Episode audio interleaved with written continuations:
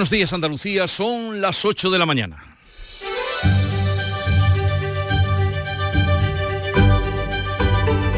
En Canal Sur Radio, La mañana de Andalucía con Jesús Vigorra.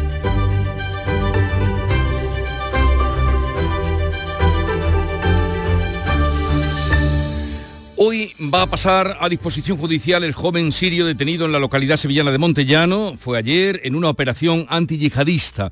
La policía precipitó su detención ante la sospecha de que estaba preparando un atentado para este mismo lunes. Es el sexto menor detenido por yihadismo en España en los últimos meses y los expertos están buscando indicios de radicalización en los jóvenes que se mueven en este sentido por Internet. Por otra parte, la investigación del caso de Cerro Muriano desvela que la cuerda dispuesta para cruzar el lago en las maniobras que se hacían el 21 de diciembre por la mañana no era una línea de vida. Los abogados de la familia del cabo fallecido han recurrido contra la inhibición de la justicia ordinaria en favor de la militar y piden que se incluya en la causa la formación inadecuada de los instructores.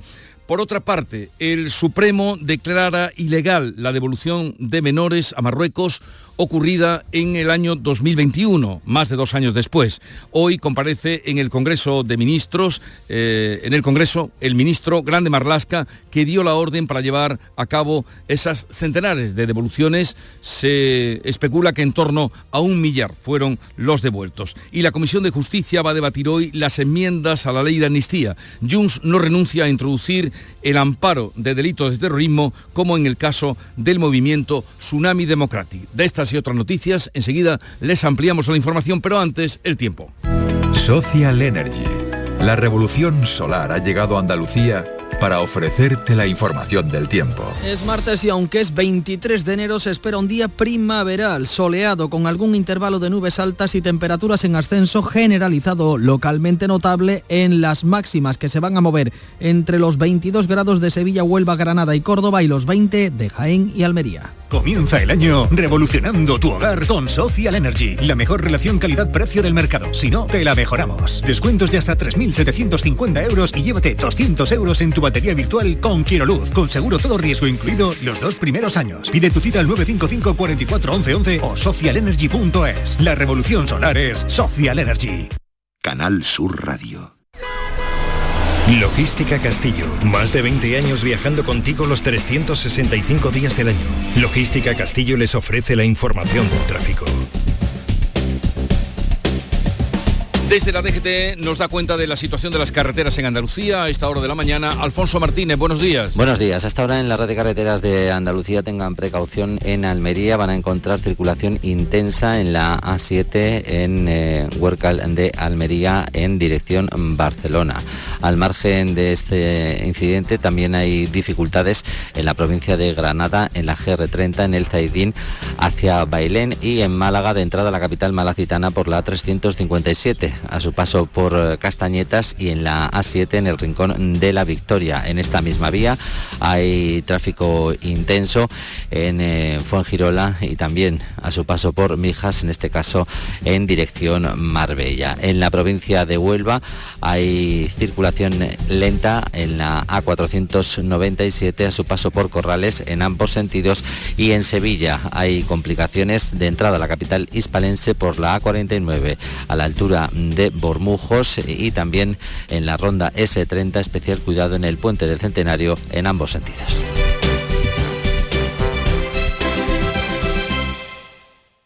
En la página 3 del libro del bien vivir se dice que cuando viajas, no importa si recorres 30, 500 o 10.000 kilómetros, tampoco el destino. Lo que importa, quizá lo único, es con quién lo hagas. Con el cupón diario de la 11 puedes ganar hasta 500.000 euros de lunes a jueves y practicar el bien vivir. Cupón diario de la 11. Te toca bien vivir. A todos los que jugáis a la 11, bien jugado. Juega responsablemente y solo si eres mayor de edad. En Canal Sur Radio, la mañana de Andalucía con Jesús Bigorra. Noticias.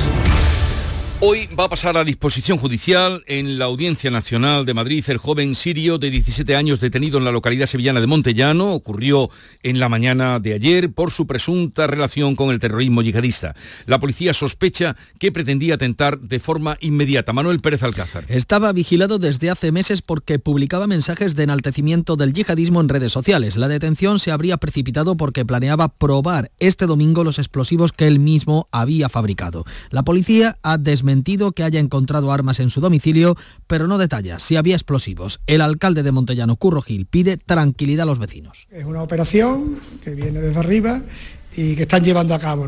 También me transmitía la tranquilidad para el pueblo, que no hay ningún riesgo ni peligro. El joven detenido había enviado mensajes asegurando que este lunes era el gran día. Llevaba tiempo mostrando algunos vídeos sobre el manejo de explosivos a sus compañeros. Es el sexto menor detenido por yihadismo en España en los últimos meses. Los expertos buscan indicios de radicalización de los jóvenes en Internet. Y la familia de uno de los militares muertos en las maniobras de Cerro Muriano del pasado mes de diciembre recurre el auto de imputación de la justicia militar y pide que se incluya en la causa la formación inadecuada de los que eran instructores. Eh, Bea Rodríguez. La investigación avanza que la cuerda dispuesta para cruzar el lago servía de guía, pero no como línea de vida porque se hundía al no estar suficientemente tensada. La familia del cabo ahogado, Miguel Ángel Jiménez Andújar, ha recurrido el auto de imputación del juez togado militar y argumentan que los mandos que estaban al cargo de las maniobras carecían de la formación adecuada. El sargento, que habitualmente se encargaba de las medidas de seguridad para este tipo de ejercicios, faltó ese día por enfermedad. Según la familia del cabo, este sargento, eh, que lo, el sargento que lo sustituyó, tenía la formación necesaria y eligió para cruzar el lago, en el lago, un punto distinto al habitual. A partir de las 9 de la mañana vamos a hablar de este asunto con Francisco José Pérez Romero, que es el abogado de la familia del cabo Miguel Ángel Jiménez. El Tribunal Supremo considera ilegal la devolución de los menores a Marruecos tras el asalto a la valla de Ceuta en el año 2021. Han pasado ya más de dos años. Eh, una eh, devolución que fue autorizada por el ministro Grande Marlasca. El alto tribunal sostiene que la devolución se llevó a cabo con absoluta inobservancia de la ley de extranjería que exige un procedimiento administrativo individual, información sobre la situación de cada afectado, audiencia del mismo si tiene madurez e intervención del Ministerio Fiscal. La Sala de lo Contencioso Administrativo, de acuerdo con la Fiscalía, confirma que se vulneraron los derechos a la integridad física y moral de los menores. Este martes va a comparecer en la Comisión de Justicia del Congreso el ministro del Interior, Fernando Grande Marlasca, que autorizó aquellas devoluciones. Por otra parte, el Tribunal Supremo da el primer paso para encausar por terrorismo a Puigdemont y a Marta Rovira por su presunta implicación en los altercados del movimiento Tsunami Democrático que se daban durante el proceso. El alto tribunal ha preguntado a la Fiscalía si debe investigarlos por su implicación en esos altercados organizados por Tsunami Democratic tras el 1 de octubre. El Ministerio Fiscal debe informar sobre la exposición razonada remitida por el juez Manuel García Castellón. Es el primer paso que da el Supremo desde que García Castellón le remitió los indicios contra Puigdemont en noviembre. El juez, que pretende remitir la causa al alto tribunal en contra del criterio de la Fiscalía por la condición de aforado de Puigdemont como eurodiputado. El PP ha denunciado en el Parlamento Europeo a la vicepresidenta Teresa Rivera por poner en duda las motivaciones de García Castellón. Y la Comisión de Justicia del Congreso vota hoy las enmiendas a la ley de amnistía. Junts advierte que no renuncia a incorporar la que dé amparo a los delitos de terrorismo. El pasado jueves se incorporaron eh, las ocho enmiendas pactadas por el PSOE y sus socios con el apoyo de Junts y de Podemos. Son enmiendas técnicas que se desentienden de la advertencia de inconstitucionalidad de los letrados de la Cámara. Junts advierte que no renuncia a que se incorpore la que aplica la amnistía a los delitos de terrorismo que el juez atribuye a Puigdemont. La nueva portavoz de la Ejecutiva Socialista, Esther Peña, defiende que hay que incorporar a la democracia a los que tuvieron que salir en 2017 en alusión a Puigdemont o a Junqueras. Estamos para ensanchar la democracia y la democracia es más completa si incorporamos a aquellos, aquellos actores que tuvieron, por una u otra circunstancia, que salir. El PP exhibe su poder municipal y va a movilizar este sábado a sus 3.300 alcaldes contra la amnistía. Feijó llama a reaccionar y a salir a la calle. Para defender la democracia, para seguir siendo libres e iguales, y para denunciar el proceso destituyente que el Partido Socialista con los independentistas están llegando a cabo? Vox anuncia una querella contra los miembros de la mesa del Congreso por prevaricación al aceptar a trámite la ley de amnistía. Hoy se va a aprobar el dictamen con las enmiendas incluidas que va a votar definitivamente el Pleno del Congreso el 30 de enero. La Fiscalía va a abrir una investigación por la llamada Operación Cataluña, una operación que eh, investigó al exfiscal de Cataluña y las maniobras de grupos policiales contra el independentismo dirigidos por el ministro del Interior en la etapa de Jorge Fernández Díaz. La Fiscalía catalana quiere esclarecer el intento de espionaje en 2012 al entonces fiscal jefe de esa comunidad, Martín Rodríguez Sol, con la intención de buscar pruebas incriminatorias contra él por su supuesta vinculación al independentismo. Esta es la primera investigación que abre el Ministerio Público sobre uno de los flecos de la conocida como Operación Cataluña. Aquí en Andalucía, el Consejo de Gobierno, hoy es martes, habrá reunión, va a aprobar el decreto que regula la oficina de los expresidentes y expresidentas de la Junta.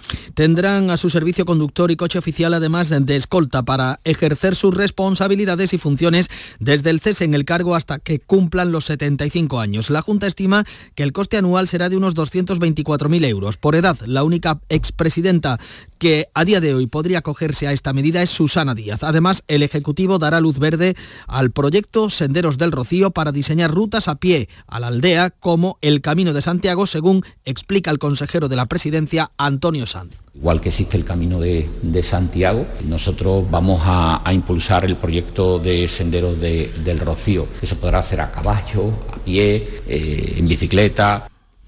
El presidente de la Junta urge al Gobierno a poner en marcha un plan de inversiones en Andalucía frente a la sequía. Juanma Moreno reclama unos mil millones de euros en la inversión pendiente del Estado para la construcción urgente de las obras hidráulicas para hacer frente al problema de la sequía en nuestra comunidad. En Onda Cero, el presidente ha defendido los trasvases y ha reclamado un plan de inversiones del Gobierno. Es clave y fundamental que el Gobierno de España se ponga las pilas, porque hay 30 obras que son muy importantes de interés general que el Gobierno de España todavía no, no ha iniciado y que son fundamentales.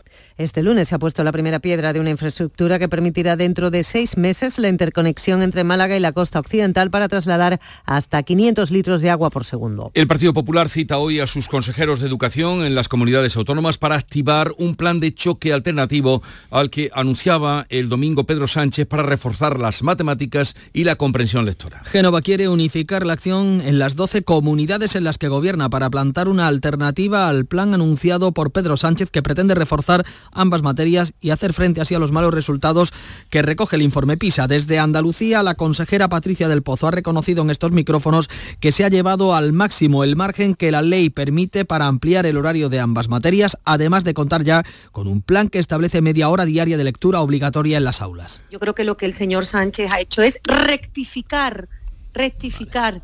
después de, sacar adelante esa ley orgánica con ningún consenso pues rectificar y darse cuenta de que ese no era el camino. Por tanto, pues nada, como digo, bienvenido, bienvenido a la vía andaluza. Una mujer de 60 años de edad ha resultado herida por las quemaduras en el incendio registrado en su vivienda la madrugada de este martes en Sevilla. El suceso se ha producido en un piso de la calle José Laguillo, en el centro de la ciudad, en torno a las tres y media de la madrugada, cuando los vecinos han alertado al Centro de Coordinación de Humo y Llamas en el inmueble. En el lugar han intervenido efectivos de bomberos en labores de extinción y ventilación junto a la policía local. Según fuentes de bomberos, el siniestro ha podido estar causado por un calefactor.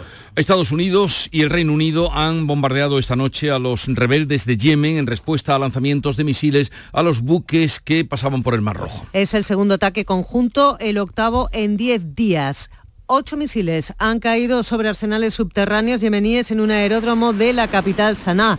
Bahrein y Holanda han apoyado la misión, según el Pentágono. Uno de los líderes yemeníes ha amenazado en Londres a Londres y Washington con represalias inmediatas. El ataque se produce a las pocas horas de que la Unión Europea haya aprobado una nueva misión para responder a los ataques a buques mercantes en el Mar Rojo y de que el alto representante de política exterior haya presentado un plan de paz para Oriente Próximo que pasa por el reconocimiento de los estados de Israel y Palestina. Un ciudadano pakistaní se ha confesado haber matado a tres hermanos, dos hermanas y un hermano, cuyos cuerpos aparecieron golpeados, amontonados y calcinados en su domicilio de Morata de Tajuña, en Madrid. Conocía la vivienda y a los hermanos porque le habían alquilado una habitación hace un año. De esa época data un préstamo de 60.000 euros del inquilino y que las víctimas no devolvieron.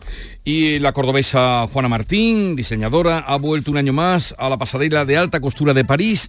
Es la única diseñadora española en esta prestigiosa cita con la moda y ha llevado una moda inspirada en Julio Romero de Torres, colocando allí al lado de la pirámide un sombrero cordobés. Frutos secos Reyes, mucho más que pipas. Disfruta con nuestra deliciosa variedad de frutos secos, snacks y golosinas en los más de 35.000 puntos de venta que tenemos en Andalucía o en frutosecorreyes.es. Ah, y ahora con tu pedido a partir de 20 euros, te los llevamos a casa gratis. Frutos secos Reyes, tus frutos secos de siempre.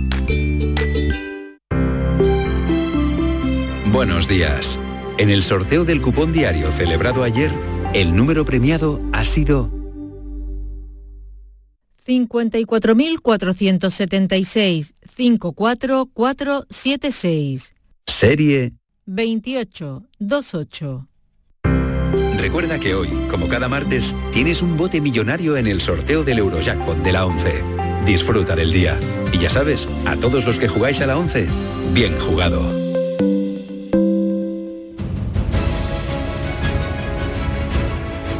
Vamos a situarles a ustedes ante lo más llamativo de este día, de esta jornada, y comenzamos por tomarle el pulso con Fran López de Paz. Buenos días, Fran. Buenos días, Vigorra. El, el- el pulso está hoy un poquito subidito. ¿Qué cuadros retirarías tú de los museos para descolonizar el arte? Ninguno. La rendición de Breda, quizás. La, la maja es una colonización sexual también, la maja desnuda, la vestida no, ¿no? ¿Qué otros cuadros? Aquel de la toma de Granada y demás. Las palabras del ministro de Cultura, en la que abogó por descolonizar los museos y algo más que no se ha entendido, son lo que hoy manda, o es la frase que hoy manda en la política nacional. Tenemos un gobierno central que tiene lo suyo, porque también hay un diario, el Confidencial, que dice que Marlasca y de Robles y Margarita Robles pusieron verde a la ministra de Transición Ecológica, a la señora Rivera, por las Mm. palabras que tuvo del juez García Castellón. El cuerpo diplomático mm, tiene que estar que no sabe si se sigue la carrera o se mete en un partido político después de conocer que a Irene Montero le propusieron ser la embajadora de España en Chile hay gente que no tiene nada que ver con esta profesión que se mete y uno que se va a meter en una profesión que no es la suya es el alcalde de Sevilla, José Luis Sam, que tiene un aje tremendo y que va a hacer un cameo en una serie que se llama El Palermazo que dirige Antonio Garrido, Sí, sí, el sí. Actor, que son episodios que tienen que ver con la Semana Santa. Artista invitado, Well Star, no se decía así, José Luis el alcalde de Sevilla. ¿Va a dar una patadita? ¿Este que dicen los flamencos? O dos. bueno, eh, Nuria Durán, ¿qué has encontrado por ahí como más llamativo? Aparece publicado hoy en El Mundo, el gobierno estudia primar por enseñar matemáticas afectivas. Planea el gobierno dar un complemento económico a los profesores que utilicen la metodología de la LOMLOES, la ley educativa. El objetivo es que las clases sean más amenas y la materia, la matemática, no genere ansiedad a los alumnos. Un enfoque competencial, nos dicen, cercano a la vida cotidiana del estudiante, primar la aplicación práctica de lo aprendido, fomentar ese sentido socioafectivo que persigue reducir el rechazo que muchos escolares sienten hacia la matemática. Se trata de una medida novedosa, todavía está en estudio, tendrá que ser acordada con las comunidades autónomas, que son las que tienen transferidas las competencias en educación. Del ámbito internacional, eh, Bea Rodríguez. No para la paz, pero quizás sí una tregua de dos meses. Es una exclusiva del portal de noticias estadounidense Axios, donde podemos leer, leer que Israel propone una pausa de dos meses en los combates en Gaza para liberar a los rehenes. Eh, quizá los gazatíes pueden volver a la parte sur y quizá algún rehén israelí todavía llega vivo, sano y salvo a su casa. Eh, la clave económica del día, ¿dónde está Paco? Pues mira, la hemos eh, contado nosotros en este informativo y es que el coste de compensar a las comunidades autónomas eh, peor financiadas, como es el caso de Andalucía, supera los 3.300 millones de euros, es decir, 726 euros menos por habitante recibimos los andaluces de media. Pero hay más datos. FEDEA, la Fundación de Estudios Económicos, calcula una financiación media de 2.963 euros por habitante en el conjunto de España. Sin embargo, por ejemplo, si miramos a Cantabria, recibe reciben un 15% más y si nos quedamos en Andalucía, un 6% menos. Y la noticia deportiva, Nuria Gaciño. Tras la derrota del Granada anoche en Los Cármenes, por la mínima ante el Atlético de Madrid, con polémica arbitral incluida, comienzan hoy los cuartos de final de la Copa del Rey. A las nueve y media de la noche, el Celta de Vigo recibe a la Real Sociedad. El Sevilla no juega hasta el jueves, que visita al Atlético de Madrid. La buena noticia es la recuperación de Acuña, que ya se entrena con el grupo, eh, con el grupo. Vamos a ver si llega a tiempo. Y todo apunta a que el recambio en el banquillo del Cádiz será Mauricio Pellegrino. Actualmente estaba sin equipo tras haber terminado en diciembre su vínculo con el Universidad de Chile. Experiencia en los banquillos españoles eh, con el Valencia y con el Alavés, entre otros equipos. Llegamos así a las 8.20 minutos de la mañana. Es el tiempo para la información local. Atentos. En la mañana de Andalucía de Canal Sur Radio, las noticias de Sevilla. Isabel Campos. Buenos días. Una mujer de 60 años ha resultado herida por quemaduras en los pies tras el incendio de su vivienda en la calle José Laguillo, en la Puerta Osario. Se ha registrado esta madrugada. Los vecinos alertaron de que salían llamas y humo del piso, situado en una segunda planta, pudo estar causado por un calefactor.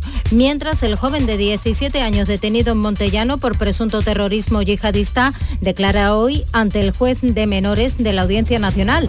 La policía adelantó su arresto por temor a que atentara en el instituto en el que estudia. El pueblo con 7.000 habitantes recupera poco a poco la normalidad. Y hoy tenemos ya diversas actividades previas a FITUR, la Feria Internacional del Turismo que se inaugura mañana en Madrid. El alcalde mantiene esta mañana encuentros con los embajadores de Estados Unidos y China. Sol Renovables les ofrece el tiempo. Expertos en instalaciones solares y energías renovables para su vivienda o negocio. Enchúfate al sol. www.solrenovables.com pues tenemos cielos despejados y temperaturas que suben, sobre todo las máximas. Vamos a llegar a los 23 grados en Morón, 22 en Ecija, Lebrija y Sevilla, donde hasta ahora tenemos 9 grados. Conocemos también la situación del tráfico. Pilar González, buenos días. Buenos días. Hay 3 kilómetros de retenciones en el Centenario sentido Cádiz, uno en la entrada por la autovía de Huelva y dos en el nudo de la Gota de Leche hacia Ronda Urbana Norte, donde el tráfico es intenso en ambos sentidos. También es intenso en la entrada a la ciudad por el Puente del Alamillo, Patrocinio, Avenida Juan Pablo II, Puente de las Delicias, Avenida de la Paz, Avenida de Andalucía, en Montesierra, intenso hacia Tamarguillo, también en Paseo Colón y en la salida de Sevilla por Kansas City. 8 y 22 de la mañana. ¿Ya conoces las lavadoras Nevir? Lavadoras de hasta 12 kilos con motor inverter y etiqueta energética clase A. Porque Nevir siempre piensa en el ahorro de la factura de la luz. Con las lavadoras Nevir podrás esterilizar la ropa deportiva y disfrutar de su velocidad de centrifugado y sus tres modos de lavado rápido. Disponible en tiendas El Golpecito. Polígono Recisur, calle Pie Solo 120. Alcalá de Guadaira, Sevilla. En Canal Sur Radio, las noticias de Sevilla. Hoy pasa a disposición del juez de menores de la Audiencia Nacional el joven de 17 años detenido este domingo en Montellano por presunto terrorismo yihadista. También ha sido trasladada a Madrid su madre, a quien la policía prevé tomarle declaración en las próximas horas. Interior desmiente que fuera ella la que diera la alerta a la Guardia Civil y quieren que aclare por qué había explosivos a la vista en la vivienda familiar. Los investigadores niegan que hubiera armas, pero no detallan qué han encontrado en el registro domiciliario. El joven estaba siendo investigado desde octubre por su actividad en redes sociales. La policía preveía arrestarlo esta misma semana, pero lo adelantó porque envió mensajes que causaron temor en los compañeros a los que ya había mostrado vídeos con explosivos. El juez ha ordenado el secreto de sumario en una actuación que coordina la Audiencia Nacional, como señala el alcalde de Montellano, Curro Gil, que apela a la tranquilidad. Es una operación que viene desde arriba y que están llevando a cabo. ¿no? También me transmitía la tranquilidad para el pueblo, que no hay ningún riesgo ni peligro. Pues el gobierno andaluz pide cautela al tratarse de un menor, también por estar esa investigación en marcha, lo explica el portavoz del Ejecutivo Ramón Fernández Pacheco. Creo que hay que ser muy cauto, ¿no? Ahora mismo hay que confiar en el trabajo que está haciendo la policía, eh, que va a hacer la Audiencia Nacional a partir de ahora. Estamos hablando de una persona menor de edad y por lo tanto hay que ser cauto. Yo creo que la mejor noticia para todos es eh, la confianza que debemos tener en los cuerpos y fuerzas de seguridad del Estado. Más asuntos. El alcalde José Luis Sanz, el alcalde de Sevilla, ha querido dar explicaciones sobre la carrera profesional de su hermana tras publicarse que había logrado el puesto de jefa de recursos humanos del Real Alcázar. Sanz aclara que es funcionaria de carrera y que ha obtenido un puesto como jefa de negociado, un puesto intermedio tras un concurso oposición que comenzó en el año 2022 cuando él no estaba en la alcaldía. También ha asegurado que su sueldo es de 45.000 euros anuales y no de 75.000 como se había publicado se ha seguido el mismo proceso, el mismo criterio que se siguen en todos y cada uno de los concursos de oposición. Es rotundamente falso que mi hermana sea jefa de recursos humanos del Alcázar. También es rotundamente falso que vaya a cobrar 75.000 euros. Pues el alcalde se encuentra ya en Madrid en la víspera de la inauguración de FITUR, la Feria Internacional del Turismo. Jesús Luis Sanz llega con importantes encuentros en su agenda. Se va a reunir con los presidentes de Telefónica y del Banco Iberoamericano de Desarrollo. Después tiene sendas citas con los embajadores de Estados Unidos y China en España. Ya por la tarde presenta una nueva campaña turística. Abrimos la crónica de sucesos. La policía local de Castilleja de la Cuesta ha detenido a un vecino sorprendido cuando agredía a su pareja en la vía pública. Cuando intentaron separarlo, el varón muy corpulento arremetió contra los agentes y le rompió el uniforme a uno de ellos. Sucedió el sábado, lo hemos conocido hoy. La policía ha detenido también ya en Sevilla cinco personas por atracar a un turista cuando iba a entrar en un taxi en pleno centro de la ciudad. Le agredieron y le quitaron el reloj valorado en 48.000 euros. Y la Guardia Civil ha arrestado al autor de varios robos en comercios de Lora del Río. Según cuenta la portavoz Rosa Reina, accedían de madrugada a los establecimientos mediante la técnica del butrón. Es decir, el autor eh, realizaba un butro con una radial para de esta forma acceder a los establecimientos y poder realizar eh, el hecho delictivo. Pues también agentes del Seprona investigan el ataque de un perro que se habría escapado de su casa en Valencina de la Concepción sin el preceptivo bozal y que ha causado heridas de consideración a dos personas, una mujer a la que mordió en un brazo, también en una pierna y un hombre que acudió a auxiliarla y que sufrió un mordisco en un gemelo. 8 y 26, vamos con consejos publicitarios. ¡Estufa! ¡Lavadora! ¡Frigorífico! ¿Cuál me llevo? Si compro la estufa no me llega para el frigo, pero también necesito lavadora nueva. ¿Qué hago? Cómpralos todos. En El Golpecito los tenemos mucho más baratos. El Golpecito. Electrodomésticos nuevos con pequeños golpes o arañazos más baratos y con dos años de garantía. El Golpecito. En Alcalá de Guadaira, calle Mairena, calle Naranjo y Polígono Recisur. En Utrera, calle Corredera. 955 68 76 11. Este martes os esperamos en el Auditorio Nissan Cartuja de Sevilla para disfrutar del show del comandante Lara, en vivo y en directo. Comenzamos a las 6 de la tarde. Y gracias a este maravilloso público, el show del comandante Lara. Vive una tarde espléndida de alegría, humor e ingenio con el show del comandante Lara. Con la colaboración del Auditorio Nissan Cartuja. Las noticias de Sevilla. Canal Sur Radio. En Huevar ya funciona la mayor planta fotovoltaica que la compañía Engie tiene en España. Es una instalación que genera 72 megavatios y que ha supuesto una inversión de más de 40 millones de euros. La CEO de la empresa, Loreto Ordóñez, ha explicado la importancia de parques de este tipo para descarbonizar la economía evitará la emisión de unas 30.000 toneladas de CO2 al año. Esto equivale aproximadamente al 1,5% de las emisiones de carbono anuales de la ciudad de Sevilla. Engie España posibilita de esta manera que Andalucía avance en ese camino hacia la neutralidad en emisiones de CO2 que Europa tiene establecida como fecha objetivo para el año 2050 y segunda y última jornada en la Consejería de Cultura para expertos en patrimonio, arqueólogos, vecinos y administraciones que trabajan para programar el futuro del yacimiento del Carambola. Desde el pasado verano los terrenos de este enclave fundamental para la historia de Andalucía son propiedad de la Junta. El objetivo ahora es ponerlo en valor y darles un uso cultural y turístico. Según Fernando Panea, director general de museos y conjuntos culturales, en cinco años el yacimiento formará parte del circuito patrimonial de Andalucía. Hoy por hoy el yacimiento ha estado, digamos, en un estado de, apertura pública total, por lo que se pretende, eh, como las primeras medidas, desarrollar lo, que es el, cierre, ¿no? el vallado perimetral y proceder a una limpieza general y genérica para a partir de ella dar sucesivos pasos en torno a las cuestiones que se arrojen en estas mesas técnicas. Conocemos también toda la actualidad del deporte. Nuria Gaciño, buenos días. Buenos días, buenas noticias en el Sevilla que para el partido de cuartos de final de la Copa del próximo jueves ante el Atlético de Madrid en el Metropolitano podría recuperar a Cuña, que ya se entrena con el grupo. Tras acortar los plazos de recuperación, el argentino ya quiso reaparecer la semana pasada, pero se le tuvo que frenar, así que aunque ya está a disposición de Quique Sánchez Flores, desde el servicio médico le piden cautela, así que habrá que esperar para ver si finalmente entra o no en la convocatoria para ese partido copero. Mientras en el Betis, el Bayer Leverkusen de Xavi Alonso se habría fijado en Borja Iglesias. Apuntamos también en Cultura que el ciclo de conciertos escolares de la Real Orquesta Sinfónica de Sevilla arranca esta mañana en el Auditorio Riveras del Guadaira de Alcalá con la obra Caperucita Roja. Está previsto que más de 8.000 alumnos de la provincia asistan a estos conciertos que se enmarcan dentro de las acciones que la Sinfónica organiza con la intención de fomentar el interés por la música. Tenemos 9 grados en Sevilla.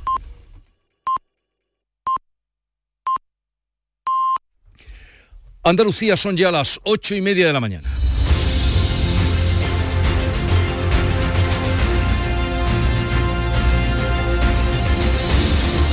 Y en un momento vamos a abrir eh, tertulia de actualidad, mesa de diálogo, charla con Charo Fernández Cota, Teo León Gross y Javier Caraballo.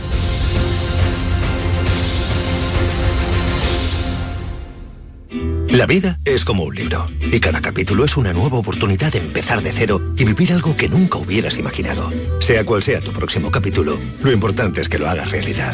Porque dentro de una vida hay muchas vidas y en Cofidis llevamos 30 años ayudándote a vivirlas todas. Entra en cofidis.es y cuenta con nosotros. Profesionales del canal Oreca y la industria turística. Vuelve HIT, Salón de Innovación en Hostelería. Descubre las tendencias en equipamientos, servicios y productos. Encuentra soluciones innovadoras y digitales y conecta con tus socios y clientes. Inscríbete en salonhit.com del 5 al 7 de febrero en FICMA. Fondos Europeos, Ministerio de Hacienda, Junta de Andalucía. En cofidis.es puedes solicitar financiación 100% online y sin cambiar de banco. O llámanos al 900 84 12 15. Cofidis, cuenta con nosotros. El flexo de Paco Reyero. ¿Cuál es su gran miedo? La estupidez humana. ¿No es tratable la estupidez humana? Estoy trabajando en una vacuna contra la estupidez humana. Espero mm, poder conseguir. ¿Tiene ofertas de laboratorios? Todavía no. Todavía no. A lo mejor hay una cierta desconfianza por los laboratorios. El Flexo. Los lunes a la una de la madrugada en Canal Sur Radio. Contigo somos más Canal Sur Radio. Contigo somos más Andalucía. Buenos días. En el sorteo de mi día de la 11 de ayer, la fecha ganadora ha sido 2 de diciembre de 1937. y el número de la suerte el 11. Recuerda que hoy, como cada martes, tienes un bote millonario en el sorteo del Eurojackpot de la 11. Disfruta del día. Y ya sabes, a todos los que jugáis en la 11, bien jugado.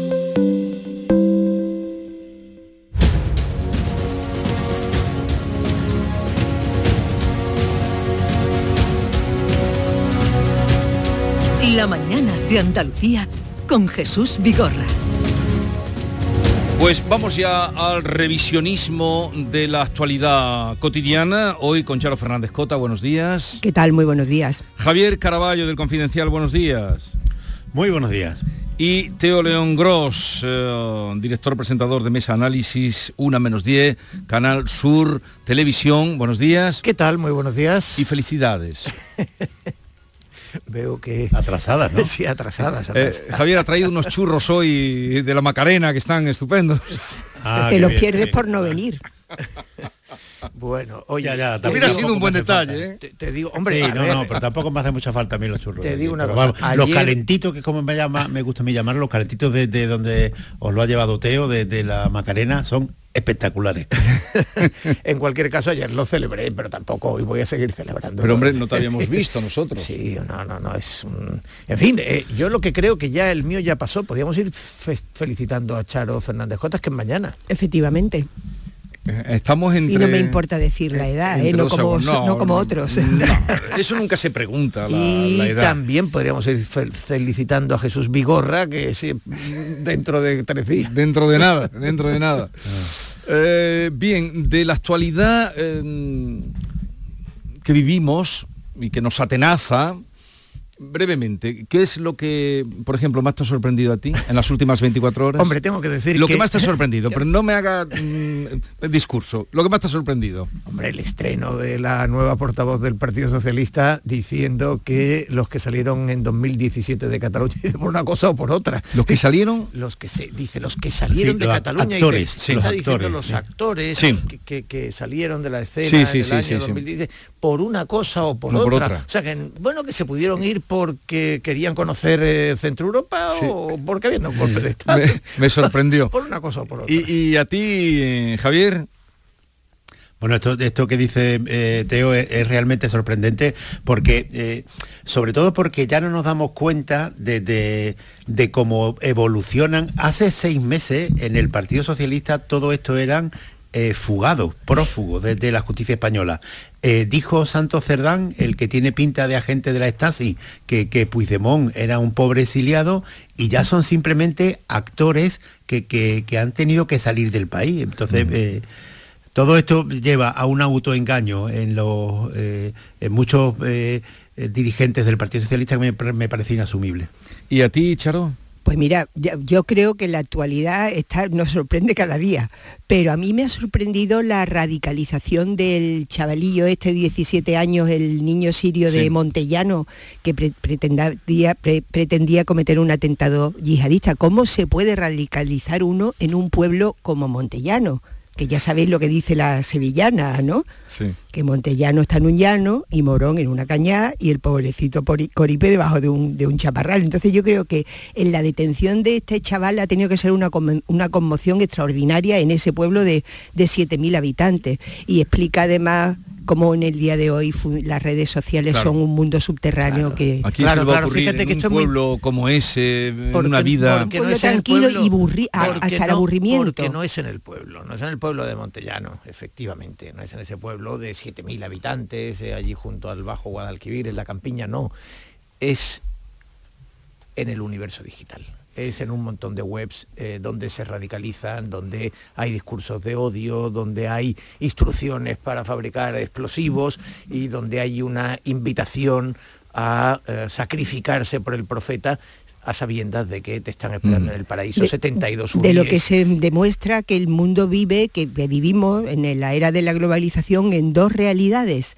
La, la- la física, ¿eh? que es el pueblo donde dormimos y nos educamos y tal, y la virtual, que es el- el- la global de las redes. Es impresionante. La globalización era esto. Hay muchísimas cosas hoy, desde luego, porque qué decir, habéis señalado, eh, pero qué decir mm, de eh, las matemáticas afectivas, qué decir del revisionismo de los museos, qué decir de la, eh, de la puesta en la calle del cocinero del alcalde de Barcelona. Mm, ¿Qué decir de, eh, la, de que ahora, dos años y medio después, se diga que la devolución de los menores, pues que eso eh, mm, es mm, eh, inconstitucional o, en fin, hay muchísimas cosas. O, de la, o, del, o del- o lo del país sin constitución. El del país o, sin constitución. O lo de la oferta de la embajada a Chile, o A- el plan de paz de sí, Borrell. O, o en fin. enfadarse porque te ofrezcan una embajada. En fin, vamos a empezar. Te- Caraballo, ¿qué querías apuntar tú? No, no, que si vais a pasar del tema de Montellano me gustaría decir eh, algo. Sí, Eh, no por- sé si lo vais a abordar después o no. Adelante, adelante. vamos, no, no, a mí me parece fundamental en este caso eh, dos circunstancias. Primera, eh, que haya sido la madre, la madre de, de- este chaval de 17 años, eh, la que denunciara a la policía el miedo que tenía porque su hijo se estaba radicalizando. Esto es muy importante saberlo porque, a ver, eh, estamos hablando de, un caso que, que simplemente esto, bueno, han detenido y algunos pueden pensar que es pintoresco, pero eh, no sería esta la sensación si este chaval hubiera seguido adelante con sus planes, que era atentar en el instituto en el que estaba eh, creo que era ayer lunes, y, y se hubiera presentado allí o co- con, un machete hubiera matado a un profesor o, o agredido a algunos alumnos, entonces estaríamos hablando De una un tragedia. escándalo, exactamente, de una alerta nacional. Y eh, es simplemente, ¿qué, qué ocurre? Que es la madre que también es musulmana, la que lo denuncia la policía. Esto es muy importante que lo sepamos todos para cuando se empiezan a extender las sospechas o, la, ira sobre los colectivos musulmanes. En ninguna parte del Islam están eh, el terrorismo. Esto lo, lo llevan a cabo algunos fundamentalistas. Y luego está el rastreo que hace la Policía Nacional, que a este tipo lo venía siguiendo desde el mes de octubre eh, del 23 y, tenía muy claro, eh, porque eh, los avances en la, investigación de este tipo de casos, pues en, fin, en la Policía Nacional sobre todo, están muy avanzados gracias en, en gran medida a la colaboración que tenemos con Marruecos, que en esto sí afortunadamente funciona muy bien. Es decir, es un caso que puede parecer eh, anecdótico, pero nos lo parece a la luz de que esto ha salido bien y tenemos que traer algunas lecciones de por qué ha salido así. ¿Queréis decir algo más sobre este asunto? Indudablemente todo lo que tú estás diciendo es verdad. Pues, la Policía Nacional y, la Guardia Civil mm. también sobre el terreno, que también tiene unos equipos informáticos fantásticos. Y además hay antecedentes, Javier, si es que lleva razón en lo que dice. En diciembre se, detuvo a un vecino de la Rinconada de origen algerino, que también se había detectado a través de, los, de, los, de la fiscalización. Claro, sucede periódicamente en localidades de cualquier lugar de España, de cualquier lugar de Europa, sucede en Francia, en Alemania en Suecia o en el Reino Unido. Eh, uno, es importante, evidentemente, eh, que la policía, que las fuerzas y cuerpos de seguridad ya estuvieran sobre la pista y sencillamente al ver que había movimiento y que había algunos mensajes inquietantes, actuaran, precipitaran eh, su detención. Y otra, como dice Javier, estos son ejemplos cuando se dice era una familia integrada en la localidad. Esto es una familia integrada en la localidad. Mm. La madre ojo, la denuncia de una madre... se gana la vida, se gana la vida cosiendo, efectivamente. La, denuncia de una madre contra un hijo es una especie, digamos, de, maldición bíblica, mm. ¿no? Es decir, es algo que una madre jamás querría hacer. Mm. Eh, y eso sí que habla de una integración, ¿no? Es decir, que, hombre, yo creo que en este caso siempre tienes que ver con inquietud, que bueno, pues que efectivamente lobos solitarios y personas mm. eh, radicalizadas la hay en cualquier punto, en cualquier momento. Pero hay también señales en este caso que nos eh, deberían parecer esperanzadoras o, alentadoras. Vamos a otro asunto porque ya señalaba muchos y además todos de, mm, en fin, llamativos. El Tribunal Supremo ha confirmado que la devolución de los menores, cerca de un millar, en torno al millar, de Ceuta a Marruecos en agosto de 2021 fue ilegal. Y además lo dice con una rotundidad enorme, inobservancia absoluta de la ley de extranjería. Inobservancia absoluta de la ley de extranjería eh, en aquella manera de proceder. Mm, ¿Y ahora esto cómo se arregla? Fíjate que era el gobierno del Aquarius. Llegó aquel gobierno del yogo bonito, el, gobierno bonito del año 18, se estrenó con el Aquarius y pretendió que el Aquarius fuese la seña de identidad, ¿no? el símbolo con el que pudiéramos identificar eh, a Pedro Sánchez eh, cambiaba de un gobierno restrictivo con, la inmigración eh, que, se las había tenido en las fronteras, pues se cambiaba por un gobierno que abría las puertas del país y los recibía, en fin, los recibía como el turista dos millones en, en épocas pasadas, ¿no? Los recibieron en el puerto, en fin, eh, eh, con fiesta, ¿no? Bueno, lo primero que hay que saber es que fue de aquellos cientos de inmigrantes que llegaron en el Aquarius, cuya mm, destino, cuya fortuna ya sabéis que fue mala para la mayoría. Pero ¿qué pasó después? Bueno, pasaron algunas cosas eh, serias, ¿no? Eh, Marruecos, evidentemente, con malas artes, ordenó la invasión eh, infantil o juvenil de, de Ceuta a partir de ahí cambia la política de España con respecto a Marruecos. Una inversión eh, muy seria, porque supone cambiar eh, lo que había sido la política del Partido Socialista, pero la política del Estado español, de España, con respecto al Sáhara y Marruecos. Y es, eh, parece, un intercambio para revertir esa presión sobre Ceuta. La realidad, seguimos con los mismos problemas en las fronteras, fronteras cerradas. Marruecos eh, sigue eh, aduciendo problemas técnicos. Segundo, España eh, hizo un papel absolutamente indecoroso, destacado por la prensa nacional, pero en buena medida también por la internacional, en Melilla, cuando se produjo aquella invasión en la que vimos agresiones brutales y, en fin, un número de muertes, cualquier muerte lo sería, pero, evidentemente en un número inaceptable. Y Pedro Sánchez justificó la actuación de Marruecos, diciendo que, que habían actuado bien. Y luego esas expulsiones en furgonetas, en, grupos, en, Ceuta, eh, que Marruecos aceptó. Y que los tribunales sucesivamente, eh, el Tribunal Superior de Justicia de Andalucía y ahora el Supremo, eh, han ido sancionando que fue ilegal con respecto a los tratados, a la legislación europea. Hombre, en cualquiera de todos esos momentos el ministro Marlasca podía haber, eh, podía haber dimitido por no saber que se iba a producir lo de Ceuta, por cómo se produjo lo de Melilla, por cómo se expulsó de, de, mm, de Ceuta. Yo creo que su posición es muy débil. No sé si fue ver, Javier, hoy- no sé si fue Javier ayer, Javier Caraballo en mesa de análisis el que dijo eh, que una frase de Juego de Tronos, que lo que está muerto ya no puede morir y que Marlaska es una especie de muro en el Ministerio del Interior porque el nivel de achicharramiento ya no admite mayor, mayor deterioro, pero sí frena algunos golpes. No lo sé. Lo que sí sé es que el gobierno del Aquarius, el que llegó en 2018 con la fiesta del Aquarius, en este momento es un gobierno que en su política de inmigración acaba de pactar con un partido manifiestamente xenófobo como Junts, entregar parte, ellos quieren todo, eh, en principio el papel pone gestión integral de la inmigración.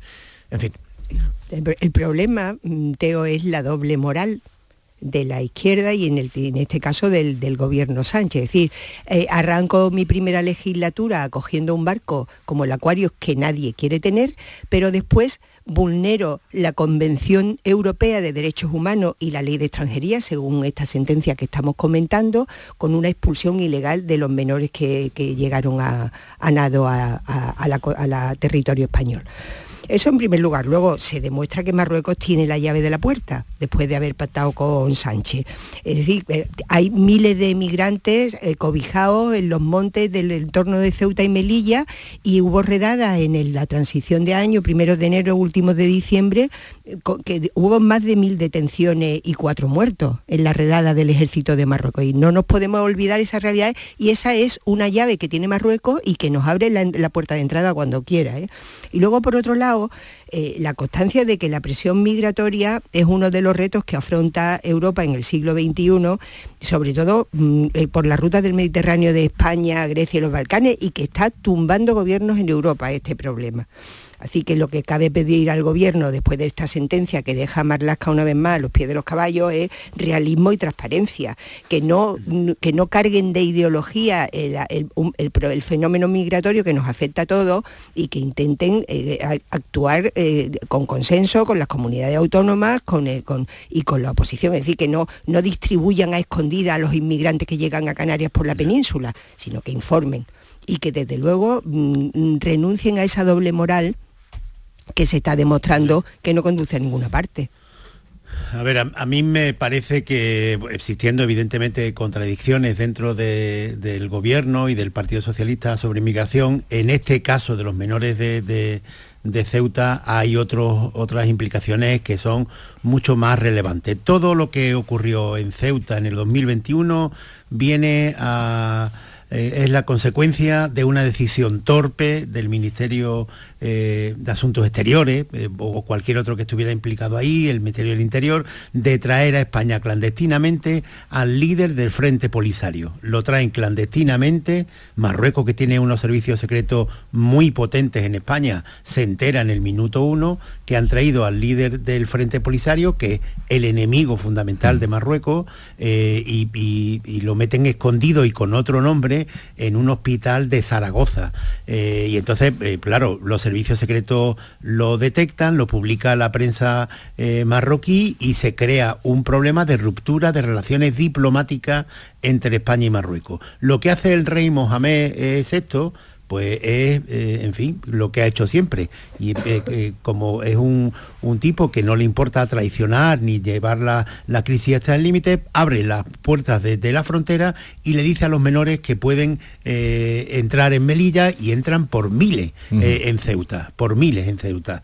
Muchos de ellos menores hace bien el presidente Sánchez cuando en ese momento se planta él en Ceuta y dice que, que, eh, está dispuesto a incluso a llevar el ejército para parar esa llegada de, inmigrantes eh, a Ceuta. y ahí se detiene el conflicto siempre que se mantiene la, respuesta, eh, o sea, la, ruptura diplomática, que se resuelve ya por otro camino. Pero bueno, se quedan en Ceuta 800 menores, que esto es una cosa que yo no sé si todavía están los menores allí o no. Y, si algunos han venido a Andalucía. Andalucía firmó con Marruecos hace unos meses un acuerdo para traer menores de, los que están en Ceuta, traerlos a Andalucía y los 800 menores aquellos que estaban en Ceuta, eh, Canal Sur que tiene unos servicios informativos tan potentes, a ver si sabemos qué ha pasado. Eh, porque lo que empezó a hacer el gobierno de una forma acertada desde mi punto de vista, pero muy torpe, es empezar a devolverlos a, los menores de acuerdo con su familia. Y esto lo sé yo porque me lo contaron algunas algunos amigos que tengo que trabajan en ONG de Marruecos y sé que se hizo así. los españoles hablaban con Devolvieron los 50 menores, hasta que los, pues, hasta que los tribunales lo pararon. Que se cortó, hasta que se cortó, sí. Pues esto se estaba haciendo de la siguiente forma. Cogían y, y hablaban con los familiares de los menores, se ponían de acuerdo con ellos, los llevaban a Marruecos, le hacían un informe médico y después del informe médico se lo dejaban a, su familia. Eso es lo normal que se tenía que hacer.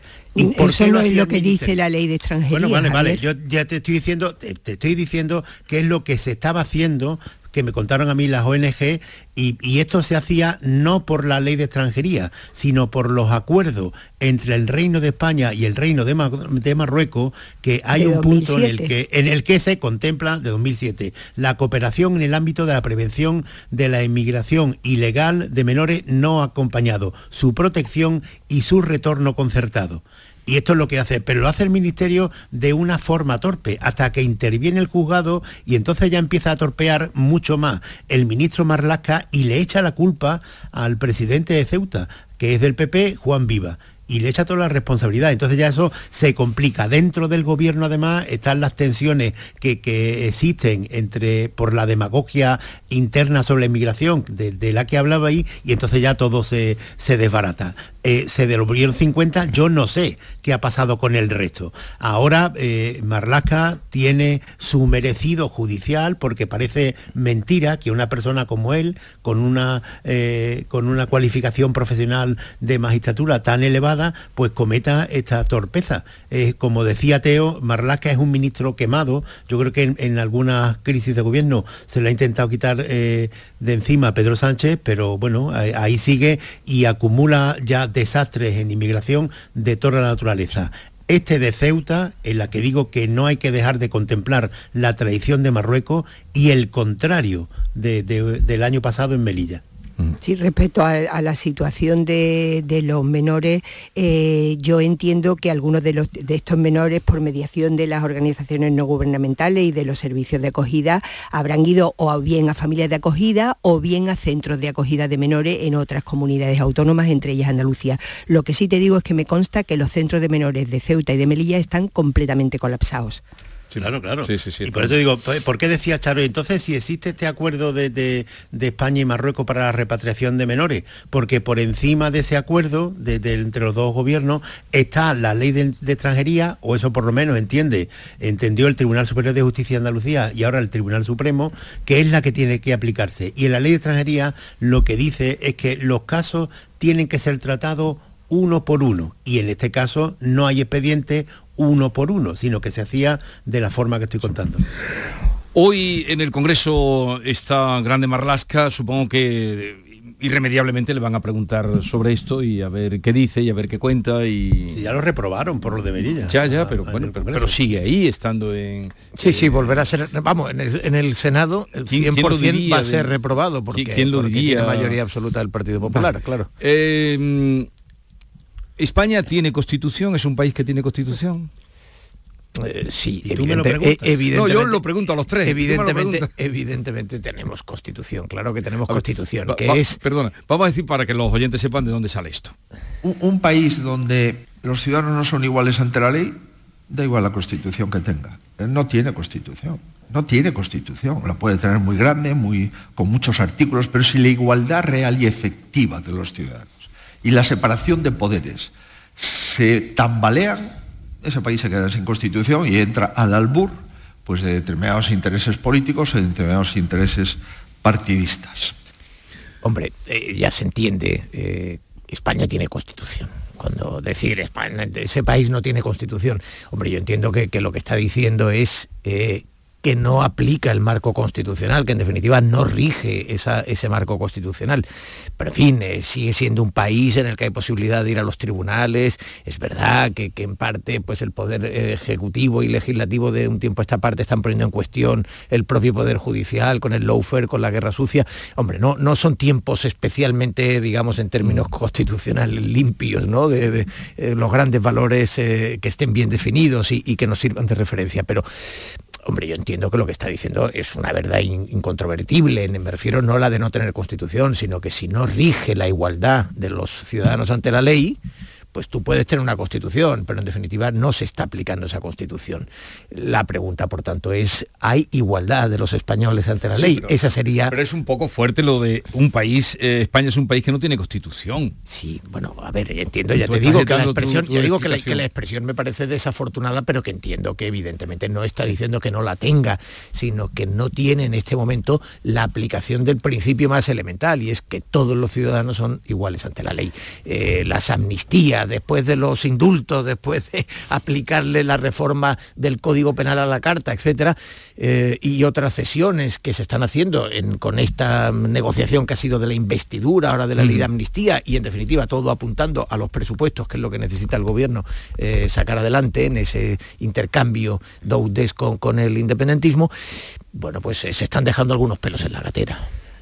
Hombre, es que además yo creo que lo de Feijó es una manera de hablar, no sé si acertada o no, pero es una manera de trasladar a la opinión pública el serio peligro que corre la Constitución del 78. Y no lo ha dicho él, lo han dicho, mm, están cansados de decirlo desde que eh, Sánchez se sacó de la manga eh, la varita mágica de la amnistía, los propios constituyentes y la vieja guardia del PSOE ha denunciado que la Constitución del 78 está en peligro, por muchas razones. Primero porque ayer dijo la nueva portavoz del PSOE, Esther Peña, Hombre, que la democracia es más completa al agregar a quienes salieron en 2017, pero es que quienes salieron en 2017 habían intentado un golpe de Estado, habían hecho un referéndum ilegal. Es que lo tenemos que recordar porque es que no se nos puede olvidar. Y a todos estos ahora se, le va a, se les va a, perdonar el delito que cometieron, no, perdonar no, se va a borrar el delito que cometieron con una amnistía que hay muchos indicios de que no es constitucional. Además, mm, eh, se está atacando en los continuos ataques a la separación de poderes y las denuncias de un presunto eh, leucer y malas prácticas por parte de la judicatura, eso también pone en peligro la, la Constitución. Entonces la Constitución está amenazada y la tenemos que cuidar porque mm, es decir, se pueden hacer reformas constitucionales. De hecho, recientemente se acordó una reforma constitucional entre los dos grandes partidos sobre el término disminuido. Luego la Constitución hay que mimarla y se puede reformar si es necesario. Pero recordemos que aquellos a quienes se va a amnistiar lo que quieren es una república independiente y no se casan de decirlo y que no, no van a parar y no van a renunciar a hacerlo y que España deje de ser un Estado monárquico, con lo cual, hombre, la Constitución peligra seriamente, la del 78. Cuando vino eh, eh, un primer ministro italiano a España en la, en la transición, le preguntaron, Giulio Andreotti, le preguntaron que qué le parecía la política española y él contestó lacónico, manca fineza falta finura, falta... Y esto se, arrastra, ¿no? En la política española hay muchos dirigentes que piensan que, el mejor discurso es el más exagerado. Y esto, pues, en fin, no es así. Y, muchas veces cuando hay una realidad que tienen delante para criticar del partido adversario o rival, lo exageran tanto que llegan a deformar lo que ha sucedido realmente y pierden, desde mi punto de vista, toda la credibilidad. Esto le pasa a todos los líderes políticos, ya digo, pero a Feijóo eh, en este caso eh, eh, abiertamente. ¿Cómo que en España no hay constitución? Hombre, pues claro que hay constitución. Otra cosa es que podamos pensar que el Partido Socialista y Pedro Sánchez está vulnerando principios y el espíritu de, de, la Constitución, sobre todo en esto que remarcaba Teo antes, de la separación de poderes. A mí me parece que los ataques en ese sentido son muy evidentes. Y, Pedro Sánchez, yo no sé cuántas instituciones de control del gobierno está invadiendo con, con el nombramiento de personas gregarias que, que le eliminan eh, el factor fundamental de control al gobierno. Pero claro que hay constitución y hay un término que se ha puesto de moda en España desde el año pasado, que estamos en una democracia iliberal, iliberal, que, que es eh, un sistema de gobierno que, en el que se da, eh, hay elecciones libres y hay un sistema constitucional, pero está muy limitado en la transparencia, el derecho y libertades. Bueno, por, por ese tipo de crítica podemos entrar, pero claro que hay constitución en España.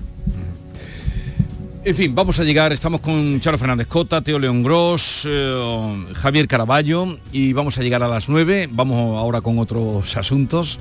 Eh, bueno, pues eh, tendremos paciencia, tendremos paciencia. paciencia, ¿por qué?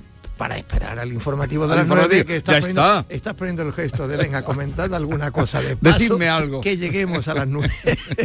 no, porque tengo muchas cosas, tengo muchas cosas aquí que comentar. Llegamos a las nueve y enseguida revisamos las noticias o resumimos las noticias más destacadas que les estamos contando esta mañana.